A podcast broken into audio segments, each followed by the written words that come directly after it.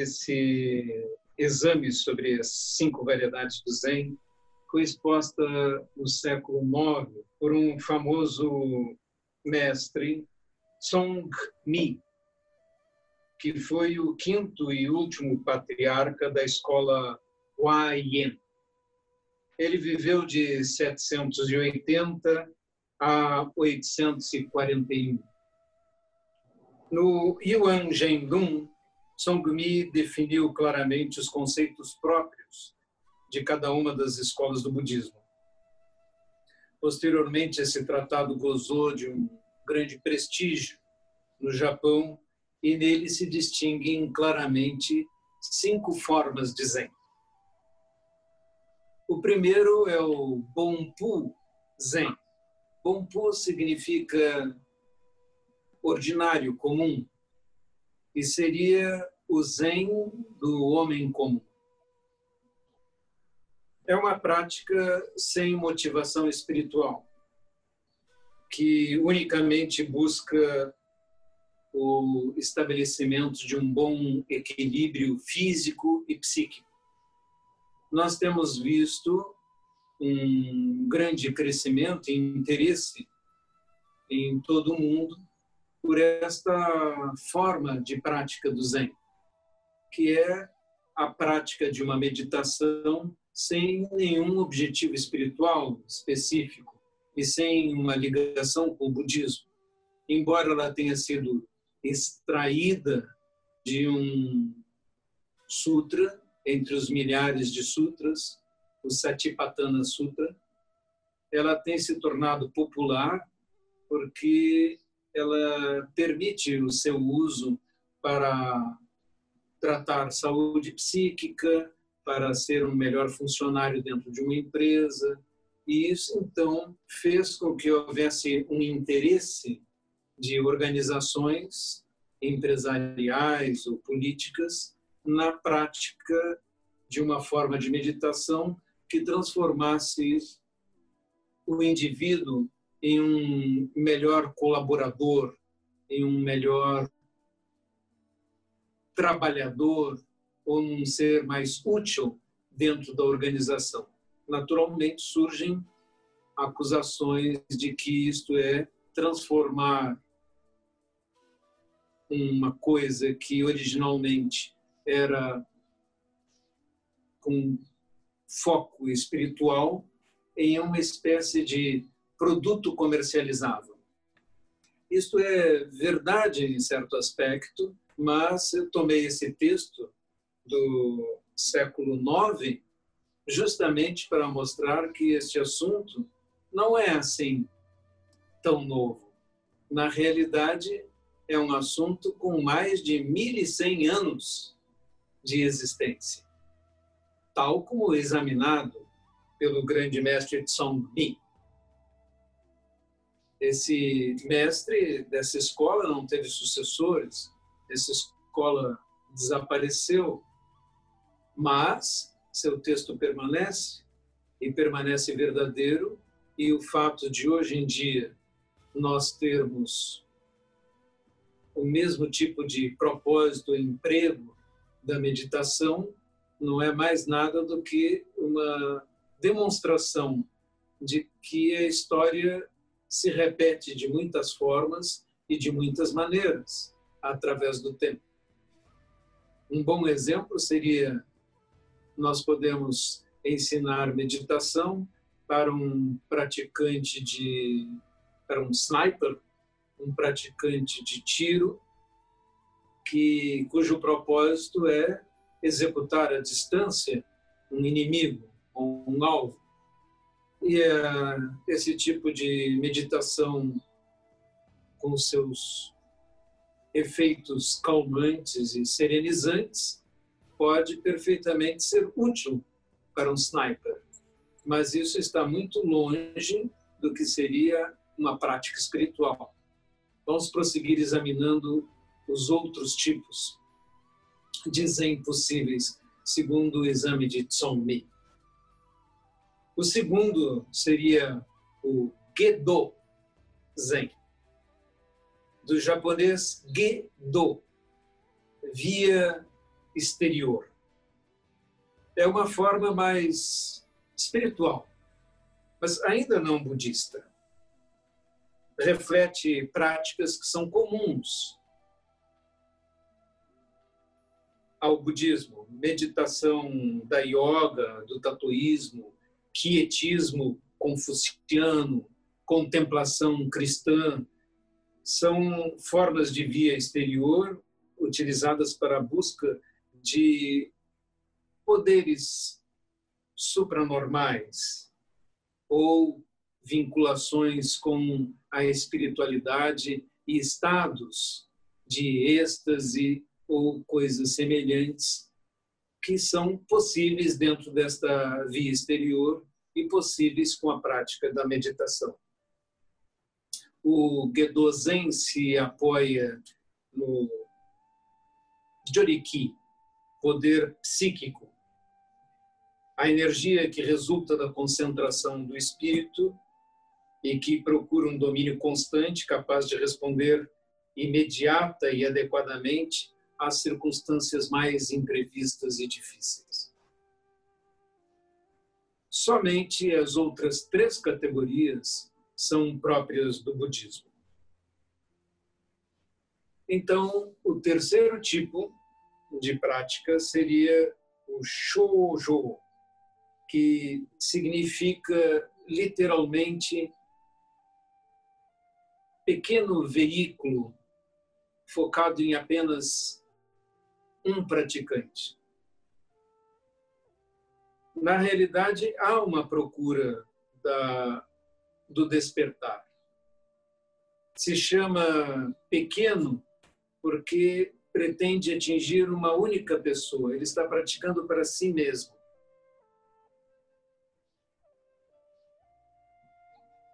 O shoujo é, pois, um zen que tende à paz espiritual só daquele que o está praticando. Como um homem que se retira para uma montanha remota e pratica em eremitério, pretendendo atingir um resultado interno que o eleve acima de todos os outros, porque ele não acredita no mundo tal como o mundo se apresenta. Esse tipo de Zen não está de acordo com o ensinamento mais alto de Buda.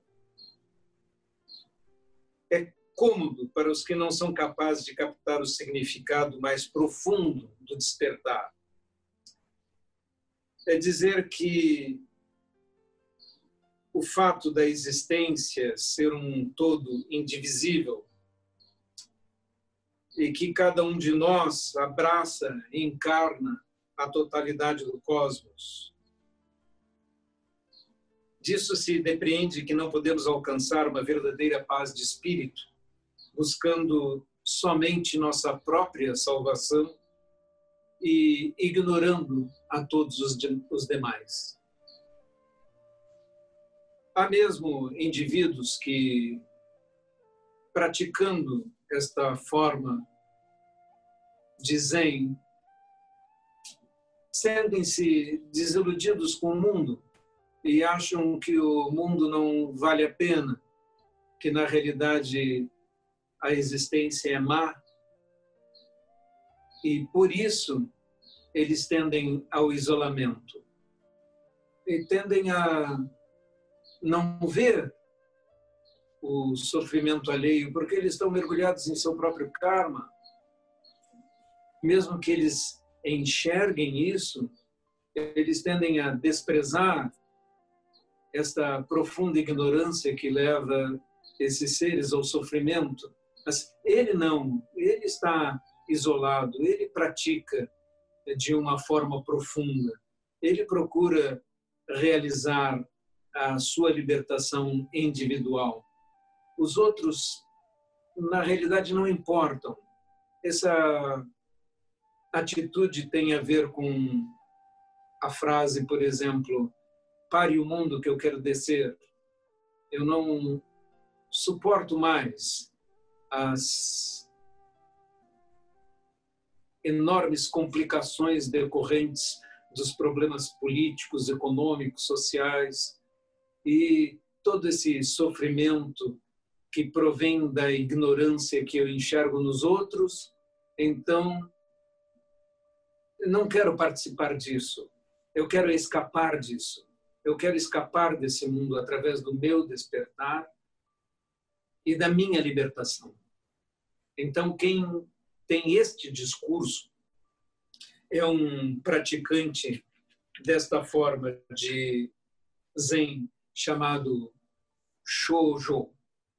É, frequentemente é possível ver essa atitude nascer dentro dos praticantes, porque ao praticar de uma forma pura e ao praticar de uma forma a evitar os erros comuns, ele começa a se sentir superior, distante dos outros. E nada lhe resta mais do que escapar do convívio daqueles seres que ele identifica como inferiores a ele mesmo. Essa atitude esconde não somente um egoísmo, mas também uma arrogância, a sensação de superioridade individual.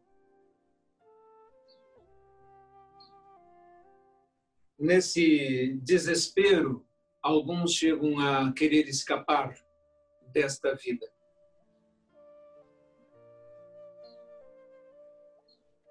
E esse conflito e sofrimento pode levar a, essa, a esse desejo.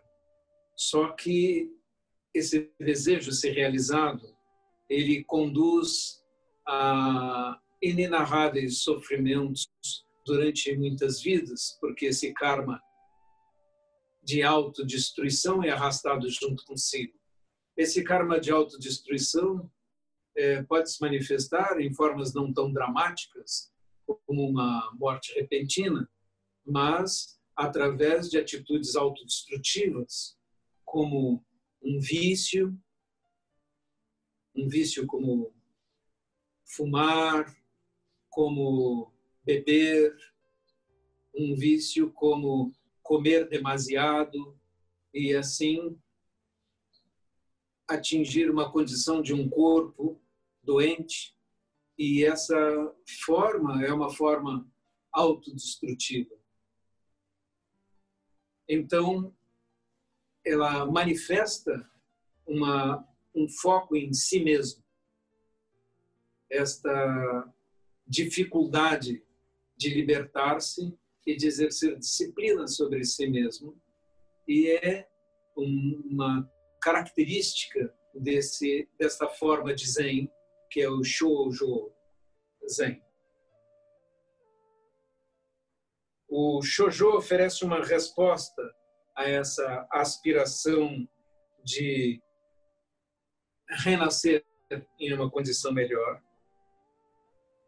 Ele tem por objetivo a supressão de todo pensamento, de modo que o espírito se esvazie completamente e alcance um estado chamado Mu Shinjo. Mu de nada, é, Shin espírito, coração e Jo, determinar, consertar. Então, no Mushinjo, todas as funções dos sentidos são eliminadas na prática do Zen e a consciência se suspende. Todo mundo, mediante a prática, pode cultivar esse estado. Se não vem acompanhado do desejo de se autodestruir das formas que eu falei, o desejo de morte, se pode acender a ele durante um período limitado, durante horas, mesmo dias. E, neste caso, pode-se produzir uma liberação e mesmo um estado búdico sem renascimento. Ou seja, mesmo nesse nesta forma de prática limitada e egoísta, ainda pode-se atingir um estado espiritual bastante elevado se formos capazes de escapar das armadilhas que estão inclusas nesta forma de prática, em que você ambiciona um próprio autodesaparecimento, um sair desse mundo, um desaparecer, uma ambição egóica, mas capaz de um certo tipo de liberação. A quarta forma de Zen se chama Daijo Zen. É característico do Mahayana e é verdadeiramente Zen budista, já que tem por objetivo o Kensho.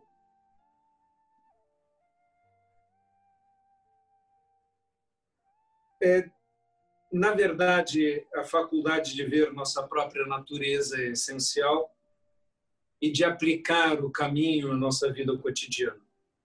O Buda ensinou esta forma de Zen para os que são capazes de compreender a significação da iluminação do Buda e têm o desejo de superar sua concepção ilusória do universo e de conhecer uma realidade absoluta e indiferenciada. O budismo é essencialmente uma religião do despertar. Depois de conhecer o Kensho e obter o Satori, que é a capacidade de retornar ao Kensho sempre que se deseja, ou mesmo de viver permanentemente vendo as coisas através dos olhos de Buda, vendo a verdadeira natureza de todas as coisas, um estado de liberação interna.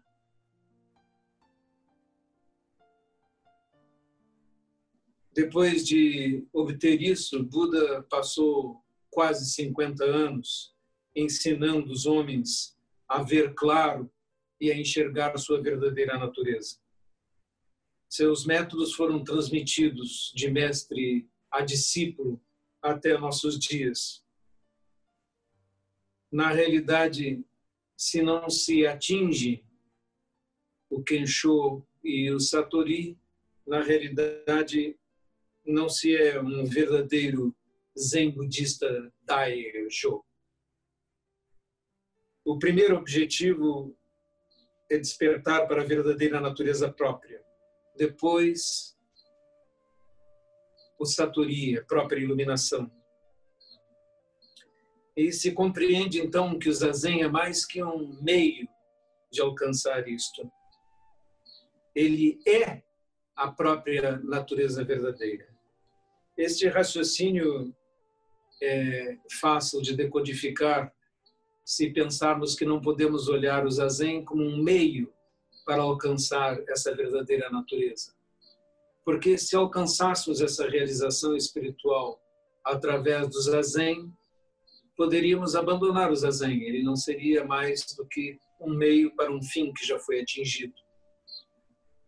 Assim, nós vemos que os mestres continuam a fazer zazen porque o zazen é a própria manifestação da verdadeira natureza alcançada e uma maneira de estabilizar e manter-se dentro desta visão clara.